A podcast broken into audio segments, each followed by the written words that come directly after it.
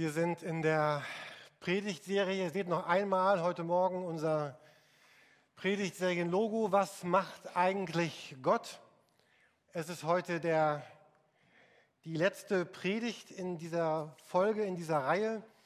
Was macht Gott? Wir haben uns ganz viel angeschaut, was Gott tut, was Gott macht und gemacht hat.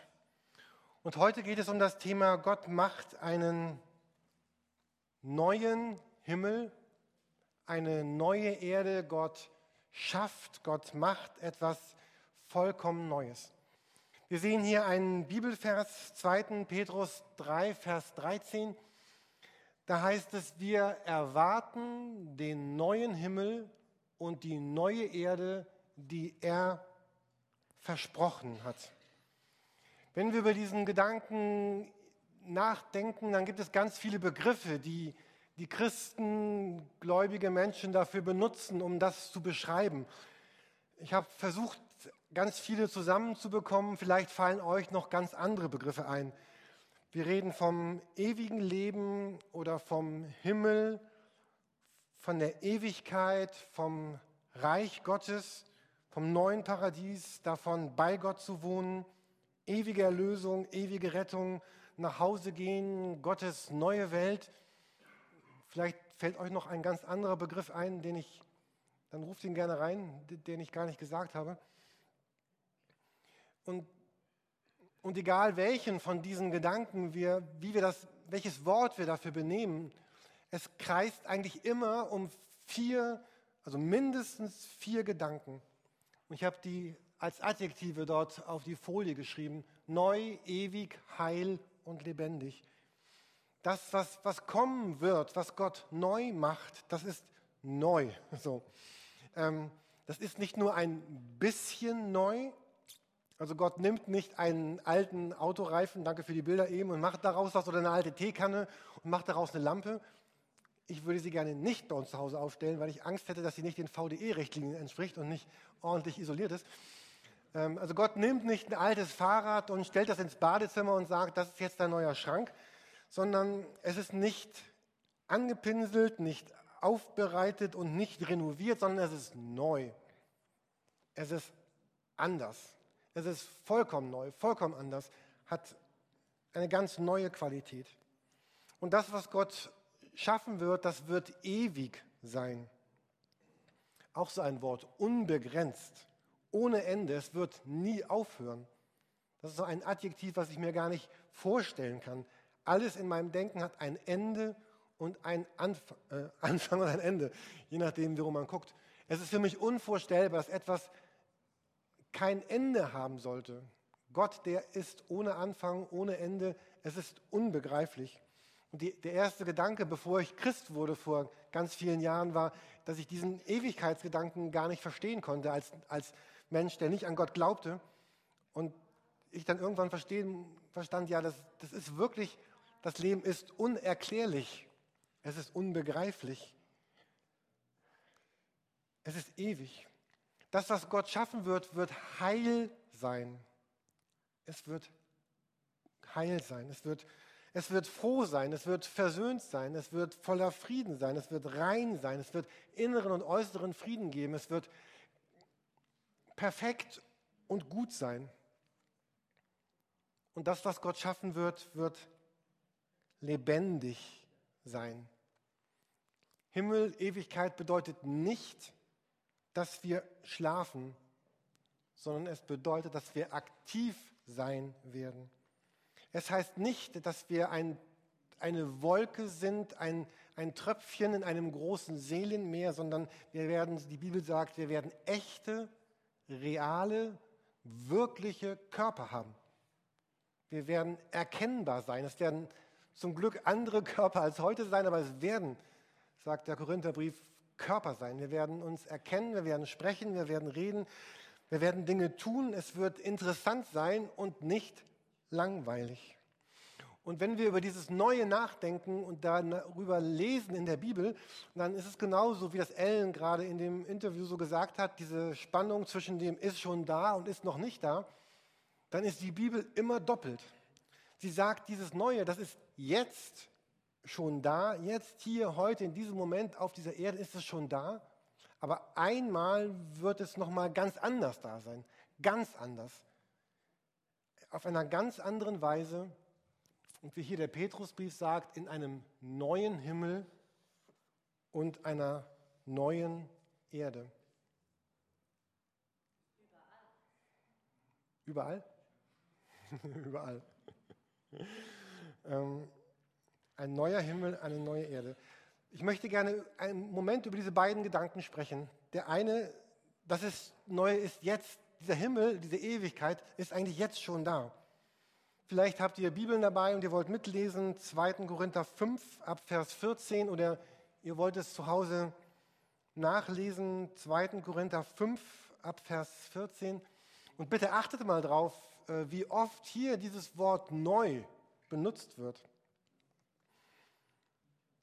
Was immer wir tun, tun wir, weil die Liebe Christi uns bewegt. Weil wir glauben, dass Christus für alle gestorben ist, glauben wir auch, dass unser altes Leben vorüber ist, das wir früher führten.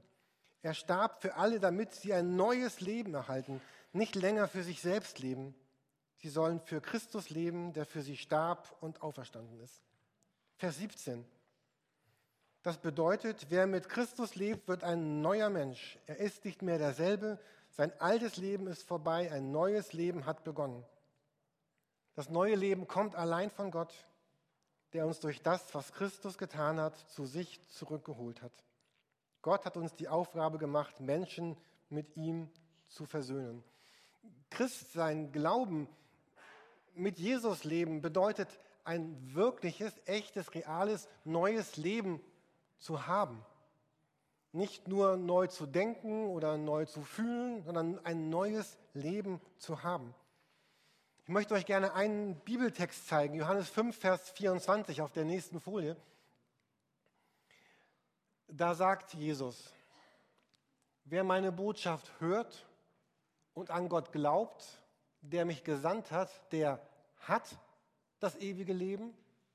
Er wird nicht für seine Sünden verurteilt werden, sondern ist bereits den Schritt vom Tod zum Leben gegangen.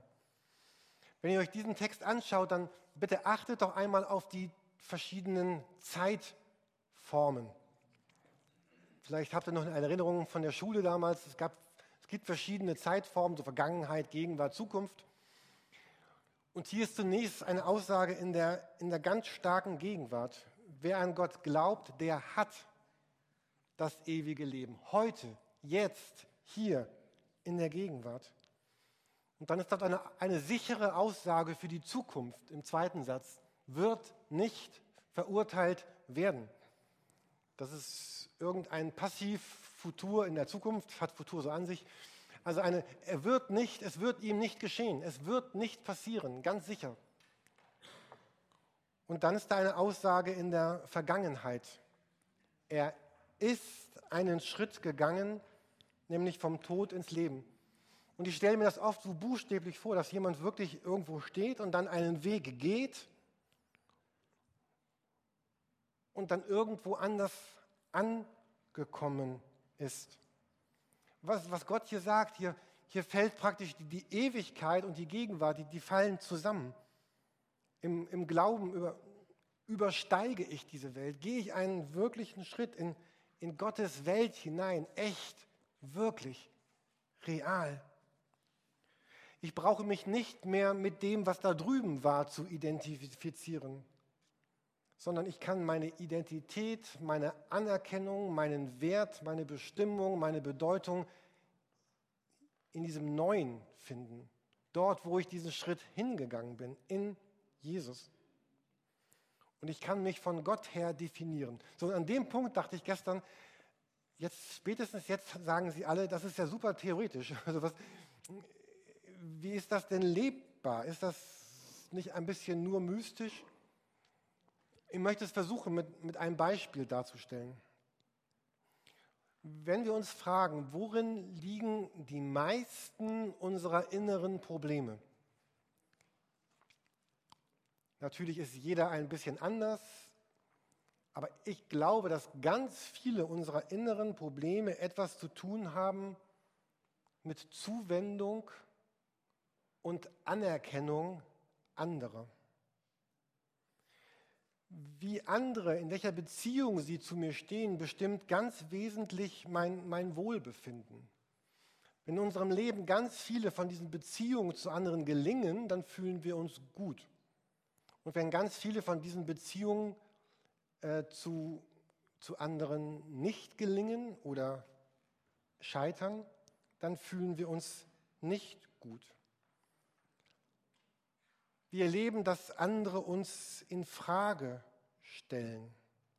Und andere stellen uns in Frage und vielleicht haben sie recht damit, dass sie uns in Frage stellen. Vielleicht haben sie aber auch nicht recht damit, dass sie uns in Frage stellen. Wir hatten gestern Abend so eine Gesprächsrunde mit ein paar Leuten und jemand meinte dann, er erlebt das immer mehr, dass, dass Menschen immer viel mehr fordern und bekommen wollen, als dass sie bereit sind zu geben. Und vielleicht kennt ihr das auch, dass wir abhängig sind von anderen. Tun sie uns gut, fühlen wir uns gut, tun sie uns nicht gut, fühlen wir uns nicht gut. Und wir verschieden, reagieren ganz verschieden. Die einen platzen vor Wut, die anderen werden tief traurig, wieder andere sind minderwertig, andere sind aggressiv und sinnen auf Rache, je nach Persönlichkeitstyp. Und dieses neue Leben zu haben, von, von dem Gott hier spricht, bedeutet, ich bin nicht mehr abhängig davon, wie andere über mich denken, wie andere mich beurteilen, und wie andere mich bewerten. Ich bin nicht mehr abhängig davon, welchen Besitz in meinem Leben ich angesammelt habe. Ich bin nicht mehr abhängig davon, welchen, welchen Status ich in der Gesellschaft erreicht habe oder im Sportverein oder in der Schule oder in der Gemeinde oder in meiner Familie. Ich werde unabhängiger von dem, weil ich Gott erlebe, der in mir wohnt. Ich wollte euch aus einem Buch vorlesen und ich glaube, ich habe es unten liegen gelassen. Genau. Ich, das ist aber, nein, wir haben beide das gleiche Buch. Sorry. Ich habe euch Erntedank, wenn ihr im Gottesdienst wart, erzählt von meiner äh, Pfanne und von dem Buch, in dem ich lese. Ich war letzte Woche ein paar Tage im Urlaub und ich hatte beides mit, meine Pfanne, um mein Fleisch zu braten abends und das Buch, um darin zu lesen. Und, äh, und, und ein Gedanke daraus würde ich euch, euch gerne vorlesen, weil der mich so, so berührt hat, um diesen Gedanken, dass das neue, ewige Leben jetzt ist. Er schreibt hier, äh, Anselm Grün in dem Buch, das kleine Buch der Tugenden. Es kann sein, dass ich krank werde oder dass sich der Ehepartner anders entwickelt oder eine Entscheidung zu Belastung führt. Vertrauen heißt für mich, also dieses neue Leben zu haben der Ewigkeit, meinen Kern kann nichts Negatives widerfahren. Ganz gleich, ob ich krank werde, einen Unfall erleide, im Beruf Pech habe meinen inneren Kern, mein wahres Selbst kann nichts geschehen, denn ich bin im Innersten, bin ich in Gottes Hand. Da bin ich in Gottes guter Hand geschützt. Solches Vertrauen gibt mir Gelassenheit. Es tut der Seele gut. Und zu solchem Vertrauen muss ich mich immer wieder entscheiden. Auf dem Grund meiner Angst werde ich erkennen, mit meiner Angst bin ich in Gottes Hand. Die Angst darf sein, aber sie ist umfasst von Gottes guter Hand. Heute an die, an die Ewigkeit zu glauben, das, das bedeutet, ich lebe hier und ich lebe mit den Menschen und ich liebe diese Menschen in dieser Welt und ich liebe das, was Gott getan und geschenkt hat. Aber letztlich weiß ich, ich bin gehalten und getragen von Gott selbst. Glauben bedeutet hinüberzugehen. In der lateinischen Bibel wird dieses Wort transire benutzt. Das, wir kennen das in Deutschland noch von Transit. Transitrouten, Transitstrecken. Glaube bedeutet hinüberzugehen. Es heißt von Jesus in Johannes 13, Jesus wusste, dass seine Stunde gekommen war, um aus dieser Welt zum Vater hinüberzugehen. Und Glaube heißt heute, jetzt kann ich hinübergehen in Gottes Reich, in Gottes Leben. Gottes Welt erwartet uns nicht erst nach unserem Tod, sondern heute ist sie hier. Und niemand hat, hat Macht über mein Herz. Niemand braucht Macht über meine Gefühle zu haben, über mein Leben, über mich. Niemand hat das Recht, meine Würde zu bestimmen. Jesus sagte, mein Reich ist nicht von dieser Welt. Und auch die Würde von Jesus ist nicht von dieser Welt. Und so brauchen auch wir nicht unsere Würde hier in dieser Welt zu finden. Vielleicht gelingt es dir, dir vorzustellen, wenn einmal alles weg wäre, was um dich herum ist. Deine Körper, also deine Schönheit, deine Intelligenz, deine Kraft. Du hättest keinen Partner, du hast keinen Freund, du hast keinen Besitz, du hast kein Ansehen in der Firma. Und dann bleibt etwas übrig. Das bist du. Und Gott sagt, niemand kann dir diese Würde nehmen, die Ehre, die Achtung und die Anerkennung. Und Glaube befreit mich von diesem Rennen und Hoffen und dem Werben. Manchmal laufen wir durch die Welt mit so einem Schild, wo drauf steht, bitte habt mich doch lieb. Was kann ich tun, damit ihr mich lieb habt? Und Gott sagt, du brauchst dieses Schild nicht zu tragen weil ich bin der, der dich liebt und der dir Würde und Achtung gibt. Und wir wissen, und das ist der andere Gedanke, noch, vielleicht können wir noch einmal das, das nächste sehen. Und wir warten tatsächlich auf einen neuen Himmel und eine neue Erde, die er versprochen hat. Ich würde uns gerne einmal den ganzen Text vorlesen aus 2. Petrus 3 ab Vers 9. Es ist aber nicht so, dass der Herr seine versprochene Wiederkunft hinauszögert, wie manche meinen. Nein, er wartet, weil er Geduld mit uns hat. Denn er möchte nicht, dass nur ein Mensch verloren geht, sondern dass alle zur Buße kommen und zu ihm umkehren. Und doch, der Tag des Herrn wird so unerwartet kommen wie ein Dieb. Dann wird der Himmel unter schrecklichem Lärm vergehen und alles wird sich in Flammen auflösen. Und die Erde wird mit allem, was hier ist, dem Gericht ausgeliefert werden. Wenn aber alles um uns sich auf diese Weise auflösen wird, wie viel mehr solltet ihr dann ein Leben führen, das heilig ist und Gott ehrt? Ihr solltet diesen Tag erwarten und herbeisehnen, den Tag, an dem Gott den Himmel in Brand setzt und die Elemente der Erde zerschmelzen. Und dann kommt dieser Vers 13. Wir aber erwarten den neuen Himmel und die neue Erde, die er versprochen hat. Dort wird Gottes Gerechtigkeit herrschen.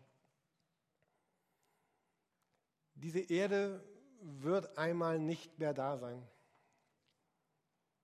Alles, was wir sehen und was wir aufbauen und was wir tun und was wir gestalten und was wir sind und was wir darstellen, all das wird einmal nicht mehr da sein. Und wir wissen nicht, ob das heute Nachmittag geschehen wird oder morgen oder erst unsere Enkelkinder erleben werden. Wir wissen es einfach nicht. Aber Gott sagt, hier wird irgendwann alles zusammengefaltet, alles zusammengelegt und dann wird etwas kommen, was neu ist, ewig, heil und lebendig. Was macht Gott eigentlich? Und wir haben extra dieses Thema an das Ende dieser Predigtreihe gesetzt, diese, diese Hoffnung, diese Erwartung zu haben. Ich hatte eben Ellen gefragt, was, was macht das eigentlich mit dir, diese Hoffnung zu haben, diese Erwartung zu haben? Der, diese Erwartung zu haben. Er sprach von der Hoffnung. Eine Kraft, die mir hilft, mein Leben anders und neu zu gestalten, jetzt, hier und heute. Und ich möchte gerne diese Predigt schließen mit diesem, diesem Text. Ich, ich glaube, dass ganz viele von uns die Bibel lesen, diesen Text kennen. Vielleicht liest du nicht so viel Bibel und kennst den Text nicht oder erst auf, der letzten, auf den letzten Seiten von der Bibel. Vielleicht bist du da noch gar nicht angekommen. Offenbarung 21. Dort wird ein wenig beschrieben von diesem Neuen. Und ich, ich liebe diesen Text. Ich lese ihn sehr, sehr gerne auf Beerdigung. Und ich liebe es auch, ihn selbst zu lesen. Und ich finde ihn sehr anrührend. Und ich möchte ihn uns noch einmal vorlesen. Das ist so ein Bild dessen, was kommen wird. Und ich sah einen neuen Himmel, eine neue Erde, denn der alte Himmel und die alte Erde waren verschwunden. Auch das Meer war nicht mehr da. Und ich sah die heilige Stadt, das neue Jerusalem, von Gott aus dem Himmel herabkommen, wie eine schöne Braut, die sich für ihren Bräutigam geschmückt hat. Ich hörte eine laute Stimme vom Thron her rufen, siehe, die Wohnung Gottes ist nun bei den Menschen. Er wird bei ihnen wohnen und sie werden sein Volk sein. Gott selbst wird bei ihnen sein. Er wird alle ihre Tränen abwischen. Es wird kein Tod und keine Trauer und kein Weinen und keinen Schmerz mehr geben. Denn die erste Welt mit ihrem ganzen Unheil ist für immer vergangen. Und der auf dem Thron saß, sagte, ja, ich mache alles neu. Und dann sagte er zu mir, schreib es auf, denn was ich dir sage, ist zuverlässig und wahr. Es ist vollendet. Ich bin das Alpha und das Omega, der Anfang und das Ende. Jedem, der durstig ist, werde ich aus der Quelle des Wassers des Lebens geben, umsonst zu trinken. Wer siegreich ist, wird dies alles empfangen und ich werde sein Gott sein und er wird mein Sohn sein. Und Gott lädt uns ein, dort dabei zu sein. Ich hatte gestern in dieser Gesprächsrunde gefragt, ja, wo werden wir eigentlich die Ewigkeit verbringen? Und das ist ja gar nicht so eindeutig. Hier spricht die Bibel von einem neuen Himmel, einer neuen Erde. Also scheinbar wird es auch eine neue Art von, von Erde geben. Es wird einen neuen Himmel geben. Und irgendwo dort werden wir sein. Und da meinte jemand, aber es ist eigentlich gar nicht so wichtig, wo genau wir sein werden, denn wichtig wird sein, dass wir dort in einer Beziehung sind. In einer Beziehung zu Jesus Christus. Und wir sind hier jetzt im Augenblick auf der Durchreise. Wir sind unterwegs. Wir, wir zelten. Wir sind unterwegs zu einem ganz anderen Ort. Und eben war die Rede von der Hoffnung. Und weil wir dorthin unterwegs sind, tun wir, was wir tun. Warum renovieren wir ständig dieses Gemeindehaus? Damit es diesem Zweck nachkommt, dass Menschen Jesus erle erleben. Warum tippt unsere Buchhaltung Tausende von Zahlen? Warum schreibt der Verwaltungsausschuss lange Protokolle? Wofür schnibbelt das Bistro-Team? Warum putzt der Putzdienst? Und warum bereiten sich Mitarbeiter auf ihre Gruppen vor? Heute Morgen waren die ersten Mitarbeiter gegen 8 Uhr hier. Warum, warum tun die das eigentlich? Warum tust du, was du tust? Und wir tun das, weil wir so gerne möchten, dass, dass Menschen neu und immer wieder eingeladen werden, das zu ergreifen, Jesus zu ergreifen, Jesus zu finden. Wir, wir tun all das, weil wir möchten, dass, dass Menschen Jesus kennenlernen. Und in dem Text aus Korinther, den wir gelesen haben, dort heißt es am Ende, Gott hat uns zur Aufgabe gemacht, Menschen mit ihm zu versöhnen. Die größte Wende meines Lebens war, als ich dann einmal im Alter von 17 Jahren Jesus kennenlernte. Die größte Wende in deinem Leben wird das gewesen sein, wo du Jesus Christus begegnet bist. Und wozu, wozu tun wir das, was wir tun? Weil wir sagen, eines Tages wollen wir, werden wir mit Gott in seiner neuen Welt sein. Und deswegen können wir heute manches vielleicht nicht tun, manches andere tun. Deswegen macht es Sinn. Was tut Gott eigentlich? Gott schafft einen, einen neuen Himmel und er lädt uns ein. Und für mein Leben ist das eine der, es ist eigentlich die größte Kraft meines Lebens, dass ich weiß, ich lebe mit Jesus, er lebt mit mir. Ich bin heute mit ihm unterwegs und ich weiß, wo ich hingehe. Und er wird da sein. Und es wird gut sein. Ich möchte uns einladen, dass wir gemeinsam beten. Wir wollen das tun, indem wir, indem wir singen, indem wir noch einen Text hören. Vielleicht magst du laut beten, leise beten, vielleicht möchtest du reagieren, mit, indem du kräftig mitsingst oder du denkst. Aber Gott ist der, der dich einlädt und sagt, ich möchte mit dir in den Himmel. Ich möchte, dass du die Ewigkeit einer neuen Erde, eines neuen Himmels mit mir erlebst.